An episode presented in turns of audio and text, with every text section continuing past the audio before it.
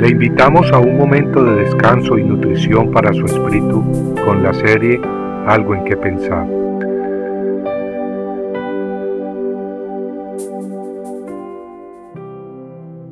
Alianza contra el hermano. Y aconteció que en los días de Acaz, rey de Judá, subió Resín, rey de Aram, con Peca, rey de Israel, a Jerusalén para combatir contra ella. Isaías 7.1 el escenario del pasaje bíblico anterior ocurrió unos 700 años antes de Cristo, cuando la nación de Israel estaba dividida en dos reinos, el reino norte de Israel y el reino sur de Judá.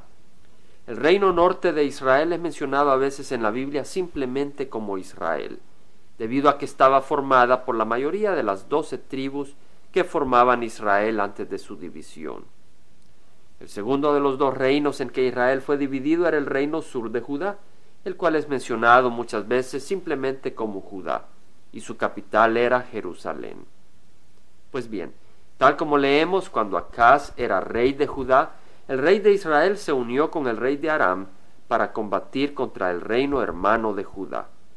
La Biblia dice que cuando Judá supo que los arameos habían acampado en territorio de Israel, se estremeció el corazón del rey y el corazón de su pueblo como se estremecen los árboles del bosque ante el viento. Dios entonces envió al profeta Isaías con mensaje para el rey de Judá, diciéndole, Estate alerta y ten calma, no temas ni desmaye tu corazón. Qué triste ver guerra entre hermanos, y desde que Caín mató a Abel, el odio y pleitos dentro de familias no han cesado. Las razones son de todo tipo, pero mientras Dios no reine sobre este mundo, la historia se repite en hogares, en pueblos y entre naciones. En Santiago 4, 1 al 4 leemos, ¿De dónde vienen las guerras y los conflictos entre vosotros? ¿No vienen de vuestras pasiones que combaten en vuestros miembros? Codiciáis y no tenéis, por eso cometéis homicidio. Sois envidioso y no podéis obtener, por eso combatís y hacéis guerra. No tenéis porque no pedís.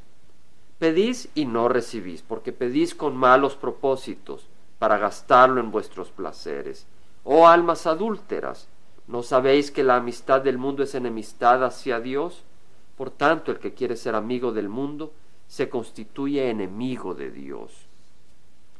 Jesucristo nos habló de ciertas razones que conllevan a la división y separación entre los miembros de una misma familia.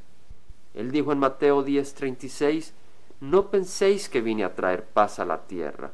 No vine a traer paz, sino espada, porque vine a poner al hombre contra su padre, a la hija contra su madre, y a la nuera contra su suegra, y los enemigos del hombre serán los de su misma casa.